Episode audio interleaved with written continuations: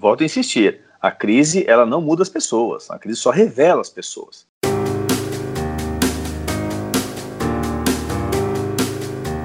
Visão de Mercado, apresentado pelo jornalista Rogério Cabral, agora também nas principais plataformas podcast. Nosso objetivo é levar conteúdos de qualidade através de cases de empresários e assuntos relevantes no mercado, com o objetivo de mostrar às pessoas que é possível sim realizar seu sonho de se tornar um grande empreendedor de sucesso. Nessa primeira parte da entrevista, o mentor e especialista em líderes Henrique Cardim falou via Skype como superar a crise do Covid-19 através de ações específicas que valem tanto para o micro como também para os grandes empresários. Bom, nós estamos aqui agora com o Henrique Cardim, ele que é mentor, especialista em líderes e também professor de MBA. Teve uma experiência bem interessante, né? Muito obrigado, primeiramente, por estar aqui com a gente do Visão de Mercado. É um prazer estar com vocês aqui, Visão de Mercado. Então, tá bom. A gente que sempre conversou, né, pessoalmente, agora um momento diferente, né, vamos dizer assim, mas oportuno também para passar para os empresários empreendedores da nossa região, que nós estamos aqui, viu, Henry, em 34 cidades aqui do Centro-Oeste Paulista, estamos também na Baixada Santista, estamos em algumas capitais do Rio, Minas, Nordeste, Rio de Janeiro e também no Rio Grande do Sul. Então, a gente, através da, da rede online da TV, estamos nessas cidades e também em, em todas as nossas é, redes sociais também. Bom, você esteve recentemente, do dia 3 de março até é, praticamente esse final de semana nas cidades dos Estados Unidos. O que, que você foi fazer, Isso. Henrique, lá e a sua eu experiência fui... que você teve nesse momento? Eu fui atender lá, né? Eu fui abrir uma empresa para um cliente lá e fui atender mentoria e atender gestão estratégica, business plan lá nos Estados Unidos. Então, eu mesmo, o procedimento é muito parecido com o do Brasil, com algumas facilidades governamentais. É mais rápido, mais simples. E a preocupação minha, eu tive que voltar antes do prazo, era para eu voltar no dia 7, e eu voltei antes, porque no dia 20 eu fui convidado, eu recebi um bilhete no hotel, um convidado a me retirar do hotel, que eles fechariam o hotel para segurança dos colaboradores e dos, e dos é, hóspedes. Então eu fui é. despejado do hotel e tinha também a preocupação do lockdown e de fechar os aeroportos é, lá nos Estados Unidos. Eu estava em Orlando, na Flórida, e no dia 20 é, foi de decretado o toque de recolher. Então, eu já tinha terminado a primeira parte da minha tarefa, que era abrir uma empresa lá, uma LLC, abrir conta no banco, e também foi uma experiência, porque eu fui abrir a conta do banco no dia, na sexta-feira, e na sexta-feira é, ao entrar ao banco, pediram para esperar e vieram primeiro com álcool gel, entravam por vez, higienizaram do Bank of America, higienizaram minhas mãos, aí pediram meu cartão e elas com luva e máscara pegaram meu cartão, passaram spray dos dois lados, limparam, higienizaram o cartão, usaram meu cartão, devolveram, higienizaram de novo, pegaram o dinheiro, fizeram o depósito, higienizaram a caneta que eu ia é, fazer a assinatura, então o procedimento lá foi muito sério. Quando eu fui sair, veio uma outra mulher com spray para colocar na maçaneta da porta para higienizar novamente. Então eles estavam tratando de forma muito séria a história do coronavírus por lá. É, então eles têm outra experiência, porque lá, por conta dos, é, dos eventos de, de, de tornado que vem nos Estados Unidos, a população já está preparada para o caos. Então, quando tem o caos, eles já se organizam, eles são cooperativos, um ajuda o outro. Os supermercados eles também se organizam para racionalizar as coisas. E os hotéis, quando falta água para vender nos supermercados, os hotéis, quando tem excedente de postos de gasolina, eles colocam a água excedente para doar à população. Os postos de gasolina e mercados, eles baixam os preços imediatamente. Eles baixam os preços para ajudar a população, que obviamente está num período, tá num período difícil. Mas os empresários, eles, estão, eles ficam mais seguros, porque o governo é muito seguro. Né? Então, hoje tivemos a notícia que o, o governo Trump vai colocar 2 trilhões de dólares para ajudar a economia. Quando teve o crash no, no, em 2008, que foi aquela bolha imobiliária, o governo conseguiu é, 800 bilhões de dólares para ajudar a economia. Então agora é a maior ajuda do governo na história dos Estados Unidos para conseguir que a economia ela se retome, ela volte rapidamente a, ao, ao, seu, ao seu eixo. Uma coisa curiosa que você, é, as pessoas me perguntam, e era uma dúvida e ninguém tinha resposta, e eu consegui essa semana, depois de pesquisar muito, era por que, que some o papel higiênico? As pessoas acabam com o papel higiênico é, dos supermercados, Sim. né? Primeiro, são três motivos. O primeiro motivo é porque o papel higiênico é volumoso. Então, você, quando vai para colocar na prateleira, você não coloca todo o estoque, você coloca só uma quantia pequena, é, comparando com os outros produtos. Então, obviamente, ele some rápido, né? Porque o volume dele é grande, ele é volumoso. O segundo ponto, tem pesquisas que apontam que quando o, o, a gente chama de efeito manada, se todo mundo comprou, eu também preciso comprar. Então tem esse segundo Entendi. efeito. E o terceiro efeito, as pessoas se sentem seguras quando elas abraçam aquele fardo de papel higiênico, que é uma questão psicológica, se sentem mais confortáveis e falam, nossa, agora eu vou ter papel higiênico, eu estou me sentindo melhor. Então, esse é um dos motivos que some o papel higiênico das prateleiras. Mas o mais importante é como que a cultura, como as pessoas se comportam na crise é, uma dúvida muito grande era por que, que o Japão deu, o Japão rapidamente saiu, é, é, conseguiu organizar e controlar a propagação do coronavírus lá no Japão. Primeiro, porque o japonês ele não aperta a mão, o japonês ele cumprimenta com a cabeça. Então não precisava uhum. usar tanto álcool gel e tanto lavar as mãos lá, porque já não encosta as mãos uns dos outros. O segundo motivo é que eles tiveram em 2002 o, o SARS, né? Então com o SARS, eles usavam máscaras, e a máscara era é, é, pra, efetivamente para não passar para o outro a doença, né, a gripe. Então eles já tinham esse costume. E o terceiro é porque no Japão eles são muito disciplinados. Eu que tenho a mentoria Hashi, eu conheço bem o japonês Sim. há muitos anos, os japoneses eles, eles são muito disciplinados. O governo falou alguma coisa, eles obedecem, eles têm esse equilíbrio e também têm a experiência do caos, do caos do tsunami, eles têm a experiência dos terremotos. Então, sempre que acontece algum caos, a população ela se organiza com calma e sabe que isso vai passar. eles confiam muito nos governos. E é para que eu que estou trabalho com líderes no Brasil e fora do Brasil, é o momento dos líderes serem colocados à prova. Então, nas crises, as pessoas não mudam, elas só se revelam. Então, os líderes competentes se revelam, os governantes, né? Os líderes das empresas também se revelam e os líderes familiares, pais e mães e avós, também se revelam. Então, quando um pai, uma mãe coloca o filho em fila dupla na, né, na frente da escola, ou que quando recebe uma, uma determinação que é para ficar em casa e pega o filho e leva para a praia, isso mostra como que aquele líder se comporta. Do mesmo jeito, o, o, o, contribuinte ou o cidadão, como ele se comporta quando o governo dá uma determinação. Lá na, na Itália, o público muito velhinho, muito velhinho, sofreu mais rápido e o governo demorou para agir. Então, a gente tem uma expressão muito feia que a gente usa no mundo corporativo, que é dar remédio para morto. É você ter uma solução maravilhosa, mas tardia. Então, o que se espera Sim. dos líderes no momento de crise é velocidade na ação, velocidade para ajudar os colaboradores, velocidade para reorganizar. Porque quando nós falamos em planejamento, o planejamento ele nunca você faz um planejamento só. Você desenha pelo menos quatro cenários, né? Um cenário ótimo, um bom, um regular e um ruim. Então, se você não tem os cenários, você se sente muito menos confortável. Se você tem os cenários, você só migra de um cenário para o outro para poder se reposicionar nesse mercado. Então, quando você fala da, da Alemanha, por exemplo, a Angela Merkel, ela, lá eles têm 20 mil leitos de UTI, a Itália tem só 5 mil. Então, elas estavam mais preparados. E o Brasil, obviamente, optou por outros investimentos e não por investimento em hospitais e leitos. Hoje, os hospitais é, públicos as UTIs dos hospitais públicos no Brasil estão com uma lotação de 95%. Então, se a crise se propagar, se o vírus se propagar, só tem 5% para poder terminar de lotar. Por isso que estão colocando nos estádios, em São Paulo, no Pacaembu, é, lá na, no AMB, porque vai faltar Sim. leito. E os particulares estão com 80% dos seus leitos de UTI lotados. Então o Brasil não está preparado. E, e, claro, se houver esse pico que se espera, o pico significa que vai ter gente no hospital usando as UTIs e alguém que tiver uma gravidez de risco, uma doença grave, um acidente e precisar da UTI, com 20 anos, não importa a idade, não vai ter UTI, vai ter que ficar do lado de fora. Esse é o perigo. Então, é o momento não da gente mudar, é o momento do, do, do empresário, pequeno, médio ou grande, se reorganizar é o momento dele se mostrar o quanto ele é solidário, o quanto ele tem planejamento, o quanto ele pode reduzir custo, o quanto ele pode usar a sua rede de, de, de networking, né, que vocês fazem tão bem aí, Marília, para poder um ajudar o outro, um comprar do outro, comprar do comércio local.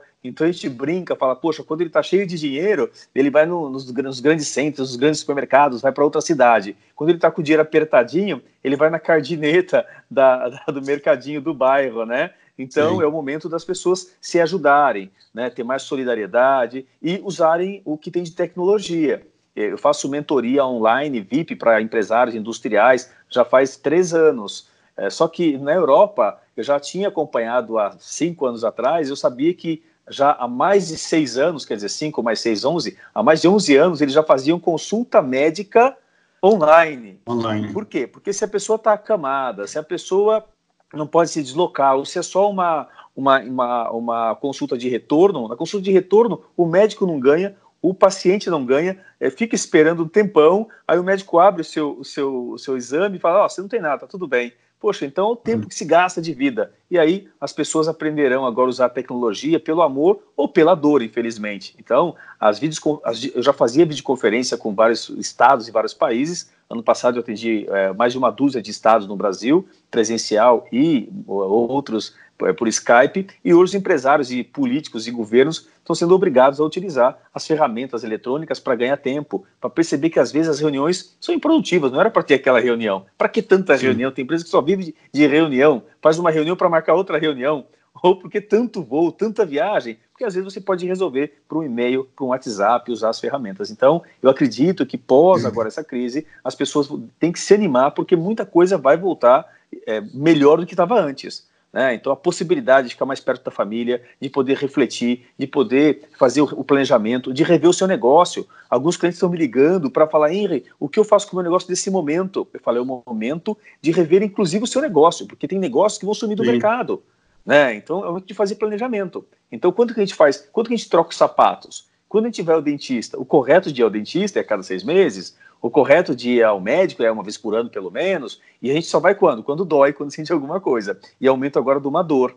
E uma dor que vai fazer com que as pessoas, minha avó dizia que a dor ensina a gemer. Então é o momento da gente aprender a gemer baixinho, mas tomar decisões difíceis de movimentação de negócio, de dinheiro, de processos, de pessoal. Então vai ser uma mudança drástica no mercado. E os governos estão, de certa forma, eles estão se comportando de forma muito republicana e muito boa. Né? Então é, temos aí uma, uma segurança dos governos da área da saúde, da área da economia, que vão mitigar vão tentar reduzir os danos colaterais para você, para mim, para todos os ouvintes aqui da visão de mercado, de que nós teremos assim, passaremos essa crise de forma segura e ficaremos muito mais fortes ao passar dela. É muito parecido com você é, atravessar um deserto. A questão é, todos nós atravessaremos esse deserto. A questão é como você vai chegar do outro lado reclamando, chorando, com mimimi, é, né, ou colocando a culpa em alguém, ou você vai sair mais forte, com planejamento, com organização, fortalecimento dos seus fornecedores, clientes, colaboradores. Então você tem uma oportunidade aí é, de rever, inclusive rever as relações familiares, porque agora, infelizmente, é, saiu um dado ontem que no Rio de Janeiro aumentou em 50% a violência doméstica, que é um dado horroroso. Né? As pessoas, às, às, vezes, juntas, elas potencializam o que elas tinham de ruim ou de bom. Ou aumentar o amor, a fraternidade e a relação com os filhos, esposa, familiares e colegas. Então tem pessoas me ligando falando, ei, tô louco para te dar um abraço, é para conversar com você. Então, eu, talvez a gente vai sair dessa, dessa fase e vai passar rápido. Quando falam que vai até dezembro, até novembro, não é isso. É que as campanhas, elas vão continuar até dezembro, até a virada do ano, é importante que aconteça. Quem temos campanha contra outras doenças no Brasil. Então, é, o pico de ficar em casa talvez demore mais uma semana, duas ou três, de ficar em casa para que o vírus não se propague. Mas as campanhas vão continuar por bastante tempo ainda, eu acredito muito nisso. Então, eu estou muito otimista que nós, infelizmente, o mundo, o universo, é, Deus está nos dando uma segunda chance de revermos o nosso comportamento enquanto empresários, enquanto pais de família, é, enquanto amigos, enquanto fornecedores, parceiros, de como nós nos comportamos é, num momento difícil. Então, eu penso que está sendo dado uma chance para que nós nos, nos tornemos pessoas e profissionais melhores aí pós-coronavírus. Eu tenho certeza que nós, é, nossa, a propagação da solidariedade, é, da inteligência, do companheirismo, da parceria, ela é muito mais rápida, vai se propagar muito mais rápido pela internet do que esse Covid-19. Você teve muita experiência com, basicamente com empresários brasileiros e teve também agora, está tendo com, com os norte-americanos, hein? Como que você vê essa experiência fora do Brasil? Como que eles estão, os empresários norte-americanos estão lidando com esse, com esse drama todo? eles são mais eles são mais pragmáticos, né? Por exemplo, eles têm planejamento estratégico. Então, quando você fala do PDCA, o P de planejamento, de plan, eles cuidam muito. Então, é, o, o, último cliente agora que me contratou, ele demorou nove meses para poder dar o start. Então, ficou nove meses pesquisando o mercado, colaborador, estratégia, concorrente, fazendo planejamento. Então, eu recebi dinheiro durante oito meses, quase nove meses, eu recebi dinheiro para ele falar: ó, oh, agora vai. Então, no Brasil, a pessoa abre a firma, depois que abriu a firma, ele fala, vamos tocar a firma. Depois de um ano, dois, aparece um fiscal, ele fala, nossa, agora eu preciso de um advogado e de um contador. Nossa, agora eu preciso de um consultor. Então, ele faz a coisa inversa. Né? Então, o americano... E, e, muito, e muitos nem registram a marca também, né? Ah, sim, não registram nada, não estou nem aí. Então, o americano primeiro, ele faz o seu planejamento, ele pesquisa primeiro a parte tributária, então eu tive muitas visitas, é, é, muitas visitas a, a, tributaristas, né, a contadores, muitas visitas a advogados de imigração, muitas visitas a, a, a concorrentes, para poder entender melhor, mapear melhor o mercado. Isso porque eu tinha experiência nesse mercado. Então eu precisava validar muita coisa. Depois de ter validado, entender, porque lá tem uma coisa que é muito legal. O, o, o brasileiro lá, ele tem um pouco de preguiça de estudar o inglês. Mesmo morando lá, nem todos falam inglês. Ou, é, você fala, nossa, chegou lá e fala inglês. Não, tem brasileiro que vive lá, só fica grudado com a comunidade brasileira e não fala inglês. Então, o brasileiro só fala o português. E o brasileiro, raramente, ele gosta do hispano. Então, ele também não fala espanhol. O, o hispano, lá, o latino, ele não gosta do brasileiro e não fala português também, ele fala só espanhol. E o, então, ele também não gosta do brasileiro. Então, e o americano não fala espanhol, não fala português e não gosta dos dois. então, é, esse cliente eu tive que desenhar uma, uma, uma estratégia para que ele falasse primeiro com uma comunidade só em português, porque o budget ele dava para fazer uma campanha pesada no, no leste da, dos Estados Unidos, na costa leste, depois uma segunda campanha para os hispanos e depois uma terceira campanha para o mercado norte-americano, porque você não tem dinheiro para atender o país inteiro. É diferente daqui. Aqui no Brasil você faz uma campanha, você chega no Brasil inteiro rapidamente rapidamente. Né? Então, você encontra um produto em Porto Alegre, encontra o mesmo produto no, no Rio Grande do Sul, no Rio Grande do Norte. E lá você encontra um produto no, no, no, centro dos Estados Unidos, não encontra na costa leste, não encontra na costa oeste, na Califórnia.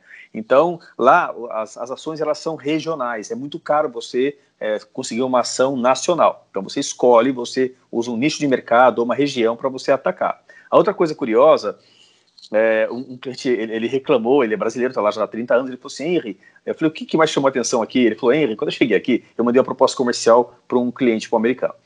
E aí eh, passou uma semana, eu liguei para ele e falei, e aí, viu minha proposta? E aí? Ele falou, é, já fechei com outro. Não, mas, por que você não me ligou? Ligou para quê? Não, para a gente poder negociar. Negociar o quê? Não, para te dar uma outra condição. Ele falou, pera lá, eh, você já devia ter me mandado a sua melhor condição.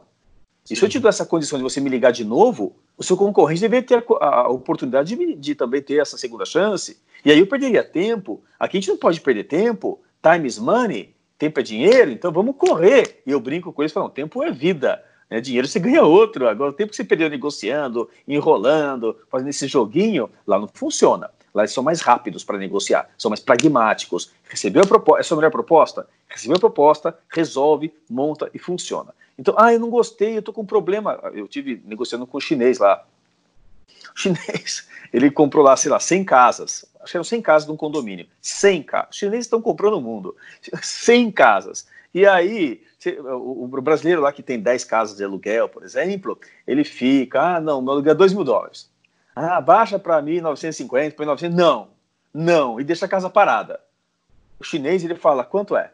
É 2 mil dólares o aluguel aqui médio dessas 100 casas. Quanto estão pagando? Quanto o mercado paga? Olha, paga 1.900, pode pagar 1.850, faz a 1.850 e aluga tudo. Não deixa nada parado. Vamos ganhar velocidade. Então, quem está na América, que é o país, que é a meca do capitalismo, quer velocidade. Velocidade. Não fica enrolando, não fica enchendo linguiça e não pode errar, porque os investimentos são muito pesados. Eu tive lá a experiência é, perguntaram, Henry, por que, que você funciona? Por que, que dá certo seus clientes de mentoria no Brasil e fora do Brasil dão certo? E eu vi gigantes aqui quebrando, né? Então eu falei, gente, é, tem, tem, muitas coisas. Por que, que dá certo um casamento? É, tem, muitas, tem muitos detalhes. Mas, por exemplo, chegou lá um madeiro. Um madeiro que nós conhecemos aqui no Brasil, do Júnior Durski. O madeiro chegou lá falando o, maior, o melhor hambúrguer do mundo. Na, cap na capital mundial do hambúrguer. É. Então parece um erro grosseiro mas colocou lá uma fortuna, alguns milhões de dólares, quebrou a cara e voltou. É, cãim, cãim, cãim. A, hum. a girafas, girafas chegou lá para colocar 300 lojas, a rede de girafas de Brasília colocou 60 lojas e uh, quebrou. Como? O americano olhava aquele prato feito, falava: vem cá, o que é essa areia aqui? Não, mas na areia, isso é farinha, isso é farinha de mandioca. Mas a gente não come essa coisa horrorosa. Quem come mandioca é índio, somos nós, brasileiros, latinos, não tem mandioca no mundo inteiro. Então, é, parece simples, Henrique, é só pesquisar o mercado, é só é, pesquisar com outra coisa. É, o coco bambu, quem conhece coco bambu, é fantástico o coco uhum. bambu. E por que, que o coco bambu também quebrou a cara lá? Teve que fechar a porta e ir embora. Vê lá, americano, aqui você pega, olha, um prato para dois, para três. Americano não divide comida, cada um come o seu. Então, Sim. parece simples, mas às vezes, às vezes o salto alto, a arrogância, né? Eu brinco que é, a porta do sucesso é uma porta muito gigante, ela vai daqui até o infinito. Todo mundo pode ter sucesso, pode passar pela porta do sucesso. Só que a porta do sucesso ela é baixinha, ela tem um metro de altura. Você tem que ajoelhar, ser humilde para entrar e ter sucesso. Só que muita gente não tem humildade. Ou quando consegue entrar, perde a humildade e acha que sabe tudo, que sabe, deixa que eu sei. Eu tive sucesso no Brasil, beija minha mão aqui, vocês americanos. É fácil ganhar dinheiro aqui na América, todo mundo que vem para cá ficar rico. Na verdade, nós só conhecemos as histórias de quem ganhou, dos vitoriosos. Os Sim. perdedores, eles não contam a história, não publicam as histórias. No, né? no, Brasil, a gente não tem essa cultura. Aqui, quem quebra fica com vergonha e se esconde. Nos Estados Unidos, quem quebra lá, americano que quebra, eles têm até congressos, eventos, seminários só de pessoas que faliram. Porque eles contam a história do que não fazer, eles têm vergonha disso. Porque quebrar faz parte do jogo, né? E contam por que quebraram, qual foi o motivo do erro. Então, às vezes, é, mesmo fazendo planejamento estratégico, desenho business plan, as pessoas também podem errar. Você mitiga o erro. Mas agora, quem tem um planejamento é mais fácil de fazer o seu plano de fuga, o seu plano de mitigar é, os seus danos colaterais. Então, é tudo que a gente vê de problema no mercado, a grande esmagadora maioria dá para ser evitado. Né? Mas às vezes eles não evitam isso daí e acabam perdendo dinheiro, mas perdendo caminhões e caminhões e caminhões de dinheiro. Então, o americano ele é muito mais pragmático, ele é muito mais é, é, rápido, ele é muito mais é, é, entre aspas, entre aspas, ele é muito mais inteligente para fazer dinheiro. Então eles não falam ganhar dinheiro. Essa, essa frase, essa expressão não existe nos Estados Unidos. Não existe. Eles falam fazer dinheiro, porque ninguém ganha dinheiro. Você ganha dinheiro do pai, da mãe, da madrinha e do avô.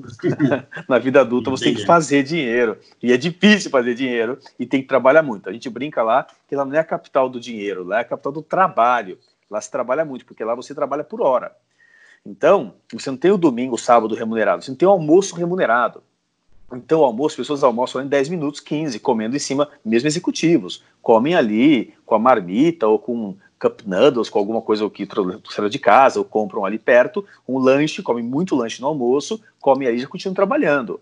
Esse modelo de ficar uma hora almoçando, uma hora e meia, tal, porque tá pago o meu horário do almoço, né? Tá pago o meu sábado, o meu sábado, domingo, final de semana é remunerado, tal. Lá não existe lá é trabalho, lá o sistema é bruto. Lá um, um, um garçom, ele terminou de atender todo mundo, ele vai embora, ele não espera a cozinheira terminar de lavar a louça, etc. Ele não espera, porque ele ganha por hora, ele sabe disso. Então, se ele ficar enrolando, ele não vai ganhar aquela hora mais. E o dono do restaurante sabe disso, culturalmente ele também sabe disso. E você chega para comer no restaurante, tomar um café, você tomou o café ou comeu, a hora que você está terminando de comer, já chega a conta. Eu não terminei, eu não terminei de comer ainda. Hum. Você já terminou de comer? Já comeu mais alguma coisa? Não, então toma conta, né? Então paga, por quê? Porque eles ganham a, a, a, gorjeta, né? Eles ganham também a gorjeta, eles ganham por, por, por tempo. Se você ficar ocupando hum. a cadeira, você evita que eles ganhem mais gorjetas. Então, e a gorjeta, e a, a, a gorjeta lá, entre aspas, é obrigatória. É muito desrespeitoso você não pagar a gorjeta. Então, se ele falar para você que o prato é 20 dólares, a hora que chega a conta é 20 dólares, mais a, tax, né, que é o imposto, mais a gorjeta. Então, é, vem depois. Então, você achou que era 20, mas na verdade pode virar é, 25, 30. E se sugere lá imposto, é, desculpa, gorjeta de 15 a 20, 25% de gorjeta. Então, se você comeu lá, sei lá, 50 dólares, 20% de gorjeta, você vai pagar é, 10 dólares de gorjeta. É, 10, 20 vezes 5 é, quanto deu 10? Deu 10 dólares de gorjeta. Uhum. Nossa, aí, traduzindo para o real, né, fazendo, fazendo o câmbio para o real, é, a 5 reais o dólar, eu vou deixar 50 reais de gorjeta, você tá louco? Essa é a vida do americano. A gente brinca quando você viaja, não só para os Estados Unidos, mas também para a Europa, outros países, quem converte não se diverte. Então, é, entender a cultura Sim. do americano é um grande passo para você ter sucesso. Então, uma coisa é você visitar a Disney, ficar lá uma semana, duas, e que conhece Estados Unidos. É que nem o sujeito que vai, é, o gringo que vem, fica uma semana na Bahia, ou uma semana na Amazônia, e fala conhece o Brasil. Ele não conhece o Brasil, o Brasil é gigante. Né? Só que os Estados Unidos é 50% de população a mais do que o Brasil. Aqui tem 200 milhões de habitantes, 210, e lá tem 300 milhões de habitantes. Então o Brasil, os Estados Unidos é muito diferente. Você na costa leste você tem um comportamento, aí você vai na costa oeste e é outro comportamento. Você sobe é, ao norte, é, você vai a, a, eu fui fazer um atendimento em Chicago, é outro comportamento. Você vai a Seattle, Seattle é outro comportamento. Então a cada lugar tem um comportamento. Então vai negociar com o americano, precisa entender como que o americano funciona, como que ele faz o dinheiro fluir tão rápido e tão forte lá. Talvez pelo pragmatismo, pelo planejamento, pela seriedade que eles tratam os seus parceiros. Outro dia eu ouvi alguém falando assim: nossa, o americano parece tão, tão bobinho, né? Ele acredita em todo mundo. É porque lá a legislação te protege. Ele acredita na sua palavra. Você precisa ter documento. É, a sua palavra vale. Se você der um cheque sem fundo, você vai preso. Se você mentir num documento, não pagar alguém, você vai preso. Essa é a diferença. Né? Então, lá as pessoas têm boa fé, um acredita no outro, e aí as coisas acontecem de forma mais rápida, diferente daqui.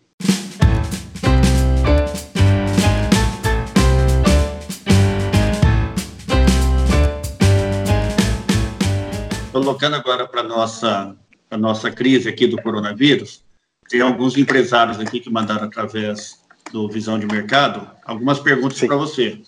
Sim. Uma delas é do seu amigo Toshio Ito. Né? E, então, e ele perguntou, está perguntando aqui para você, qual a melhor maneira das pessoas se blindarem com esse momento, pois pode surgir nessas, nesse momento aí pessoas com estresse, com depressão e até, de repente, aí, suicídio.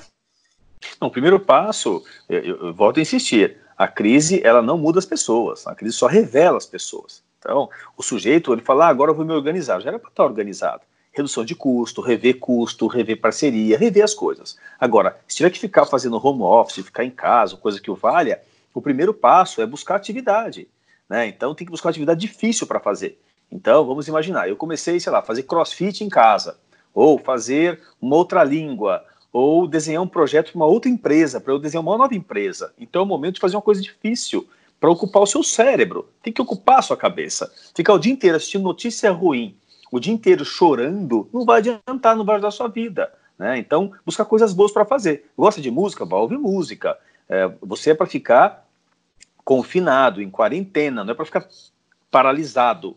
Então, você pode, né? ler, você pode ler os livros que estavam parados. Tem, assim, milhões e milhões, milhões de cursos de Harvard, em inglês, para quem fala inglês, ou da USP, ou da FGV, é tudo gratuito ou cursos que eram dois mil reais por duzentos reais, por cem reais pela internet. Então, cursos de dois dias, quatro dias, uma semana, duas semanas. Então, tem gente que está estudando, está procurando aprender nesse período. Né? Então, é o momento de aprender, é o momento de ocupar a cabeça, fazer coisa difícil, porque a crise ela vai fazer as pessoas melhores. Né? Então, quem, obviamente, já tinha uma tendência à depressão, uma tendência a isso, pode piorar pode piorar, obviamente. Então, se estar perto de pessoas é, queridas, pessoas bem-humoradas, empresários de sucesso, é, ler coisas positivas, ler biografias, é, escutar música que você gosta, assistir para quem tem Netflix, assistir filmes, isso é muito importante nesse momento. Todo mundo reclama que não tem tempo, reclama que tem um monte de filme para assistir, um monte de livro para ler, é o momento de fazer isso.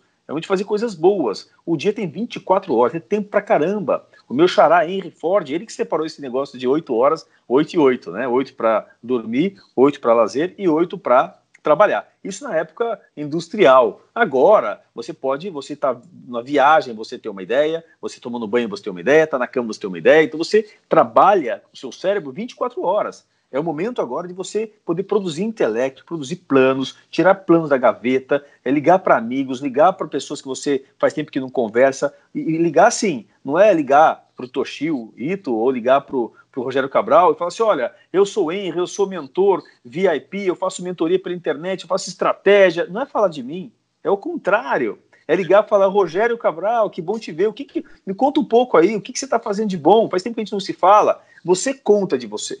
E aí, pela reciprocidade, você pergunta, Henry, e você, o que você faz nesse momento? E aí pode gerar negócio, pode gerar ajuda, pode gerar indicação, então pode gerar outras coisas. Então não pode ficar parado, meu Deus do céu. É um momento mágico da gente aprender mais, da gente poder fazer mais coisas pelos outros. E, em última instância, pensar como que eu posso contribuir né? Então, por exemplo, estou fazendo live gratuita para poder contribuir com informação. Eu posso ajudar meu vizinho, então, deixar um bilhete no, vizinho que é velhinho e falar: olha, se você precisar ir ao mercado, eu vou para você.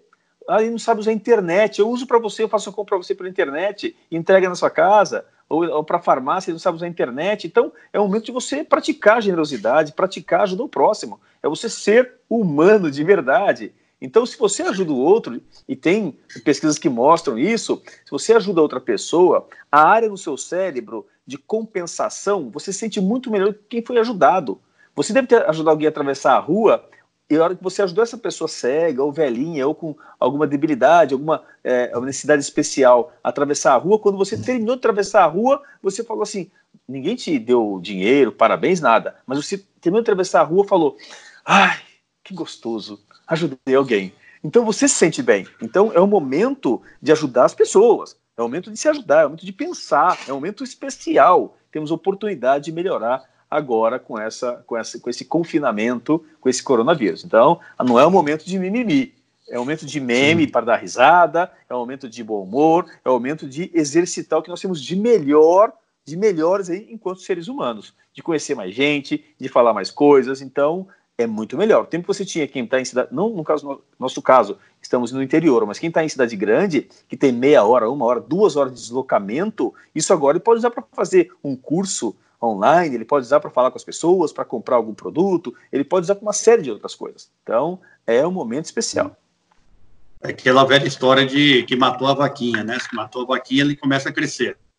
Exatamente, é oportunidade para fazer, né? A dor ensina a gemer. Então, vai, vai ajudar as pessoas a buscarem soluções, né, a buscarem soluções. Você imaginar na história, depois, pós-guerra, quantas coisas foram inventadas só por causa da guerra? A internet mesmo foi inventada por conta da guerra. Então, é, esses períodos difíceis forçam o nosso cérebro a trabalhar mais rápido sob pressão. Né? Nossas as sinapses neurais são provocadas a pensarmos soluções aí com essa dificuldade. Tá certo. Tem mais duas perguntas aqui. É, aí deixar para você responder e também deixar seu tempo livre aí também para ajudar os outros. Um é do Flávio Martins, que mandou aqui para a okay. gente. Ele escreveu da seguinte forma: sempre fiquei curioso. Ele, né, o Henry, lida com egos fortes de mentorados famosos e ricos e promove uma mudança positiva. Ao olhar para trás e ver a mudança, o quanto foi benéfica e o quanto foi feeling. Bom, é, Primeiro, bom, vê se eu entendi a pergunta, Flávio. É, se a pergunta é como que eu ajudo a esses empresários, esses executivos, esses profissionais, primeiro eu faço sempre uma entrevista para entender se eu posso ajudá-lo de verdade, qual é o problema objetivo que ele tem. E aí eu vou usar ferramentas, não é feeling, não é o sentimento, eu vou usar ferramentas técnicas para ajudá-lo. Então, eu vou entender qual a, qual a indústria, qual o segmento que ele atua, como é a cidade, a região que ele atua, então é farma, é indústria, eu atendo vários, todos os segmentos que você imaginar, eu atendo. Então, se ele é um profissional liberal, um executivo, ou ele está começando agora, vai quebrar a empresa, tá, tá, vai começar a empresa, está em fase difícil, fácil, está com teto de vidro, não consegue subir mais o faturamento, ou ele está com voo de galinha, ele sobe, desce, sobe, desce, cada mês é diferente. Então, eu entendendo como o, como o mercado dele funciona. Depois, como que a cidade dele, a região dele funciona. Depois, como os concorrentes funcionam, como ele funciona, e aí a minha experiência em gente, além de experiência em mercado, experiência em gente. Como que ele se comporta? De onde ele veio, onde ele está e para onde ele gostaria de ir, ou para onde ele tem possibilidade de ir, com quais ferramentas ele pode ir. E aí, a partir dali, eu consigo traçar um plano para ajudá-la a mudar de estágio. Então, é o primeiro passo, eu uso ferramentas, não tem nada de feeling aí, é sempre ferramenta técnica, acadêmica, muito bem consolidada. Acadêmica porque eu passei por seis boas universidades para poder me, me, me, consolidar enquanto, enquanto professor. Eu dou aula em MBA, já faz é, só uns 13 anos que eu dou MBA, então a parte conceitual eu conheço bem, e a parte prática posso atender já é, centenas e centenas de empresas no Brasil todo. Então, tá, é, para atendê-lo é técnico. E, e depois, só para concluir, para eu saber se deu certo ou não, né, a gente olha dinheiro, olha número. Então, quanto ele faturava? Então, tem cliente que faturava X, ele fatura um zero a mais. Sei lá, faturava 50 mil dinheiros ao mês, hoje ele fatura meio milhão ao mês. Então, ou ele triplicou, ele faturava 100, hoje ele fatura 300. Então, eu olho não exatamente é, o quanto ele está mais feliz, eu olho quanto ele tem a mais no caixa. Né? Então, é assim que a gente mede, não é feeling, a gente mede de forma objetiva onde ele estava, qual era o problema e como a gente conseguiu resolver com quais ferramentas. Outra tá pergunta. Tá legal. Tá, mais uma aí, do Cristiano Guirado, ele é fundador e social media da agência Centro-Oeste, é blogueiro, influencer de empreendedorismo. Ótimo. Eu queria saber algumas dicas. Seguinte, eu gostaria que ele desse dicas de como trabalhar o próprio marketing pessoal para se posicionar como autoridade. Tá, primeiro passo, o que, que é o marketing pessoal? Marketing é mercadologia, é mercado. Pessoal é você, então você como produto, você como empresa, né? Então, é, a gente não olha, o primeiro passo é entender a quem que eu gostaria de atender. Então, o que que esse mercado que eu atendo, como que ele gostaria de ser atendido? Vamos imaginar, é, me perguntaram outro dia, Henri, tatuagem, pode ou não pode? Pode tudo, a questão é se o público aceita. Se eu sou um médico e coloco algumas tatuagens no rosto de caveira, talvez eu vá assustar meu paciente.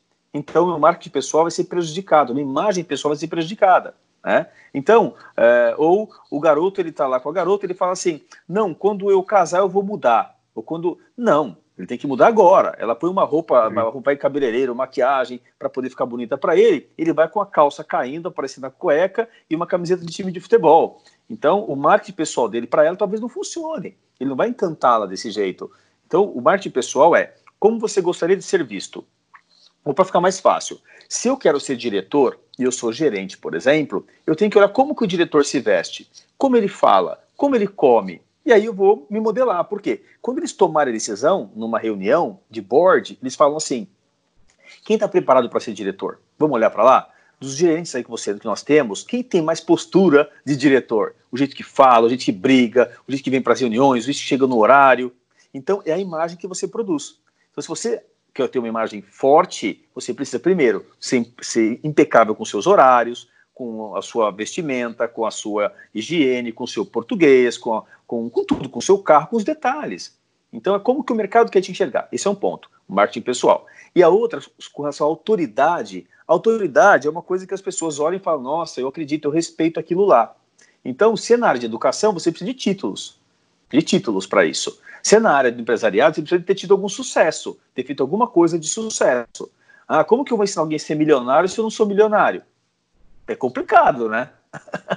eu vou ensinar você a ter, ser milionário. Tá, mas você não é milionário ainda. Eu vou te ensinar a ter é, um milhão de seguidores. Aí você vai entrar na rede dele ele tem 100, ele tem 100 mil seguidores. Sei lá. Então, eu preciso que seja real. O marketing é uma imagem que você passa, mas essa imagem ela dura um período só. Se ela não tiver consistência, ela cai no meio do caminho. Seria como é, colar na prova. Você cola na prova, cola na prova, no vestibular não dá para colar. Então precisa ter consistência. Então, o marketing pessoal é a imagem que você tem para passar para o mercado, passar para os seus colaboradores para os seus clientes e precisa ter consistência, tá bom? Então seria como a embalagem, é, a embalagem do produto. Então, é, isso aqui, eu estava tomando água agora, é, água é uma embalagem.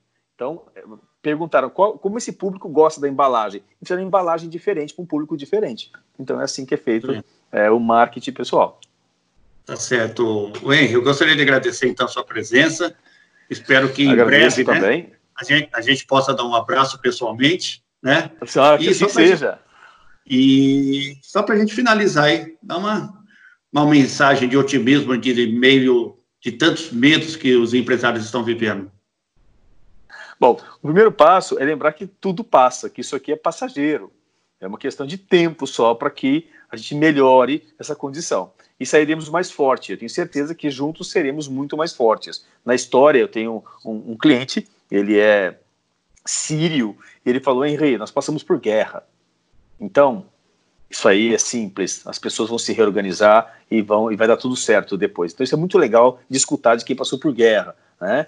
E, é, e isso é passageiro. Você olha para quem é a referência no mundo capitalista, que é os Estados Unidos, hoje mesmo falou: olha, a gente vai colocar, vai ajudar a população, vai fazer o mercado funcionar assim, não pode parar. As pessoas precisam comer, precisam é, se virar, não dá para travar a economia, principalmente os mais pobres. Então, acho que com a generosidade e com a criatividade e com a inteligência e com muita disciplina e muito trabalho, trabalho duro, certamente a gente terá um mercado mais forte em breve, mais solidário. É, às vezes a gente fala assim, poxa, o Brasil nunca sofreu uma guerra, um terremoto, um tsunami, nada. Esses países eles estão preparados. Tá, mas a gente tem um povo educado, um povo, um povo caloroso. Então, eu acredito que é, se usar esse momento para evolução pessoal e profissional, nós sairemos todo mundo fazendo a sua parte, é, a soma desses esforços, teremos um país muito mais, mais consistente, muito mais forte, muito mais generoso e muito mais rico em breve. Tá certo, R. Muito obrigado. Deus abençoe seus negócios aí. Obrigado pela participação. Que assim seja. Eu agradeço muito a você e a todos os seus telespectadores aqui do Visão de Mercado. Forte abraço aí. Sil. Abraço.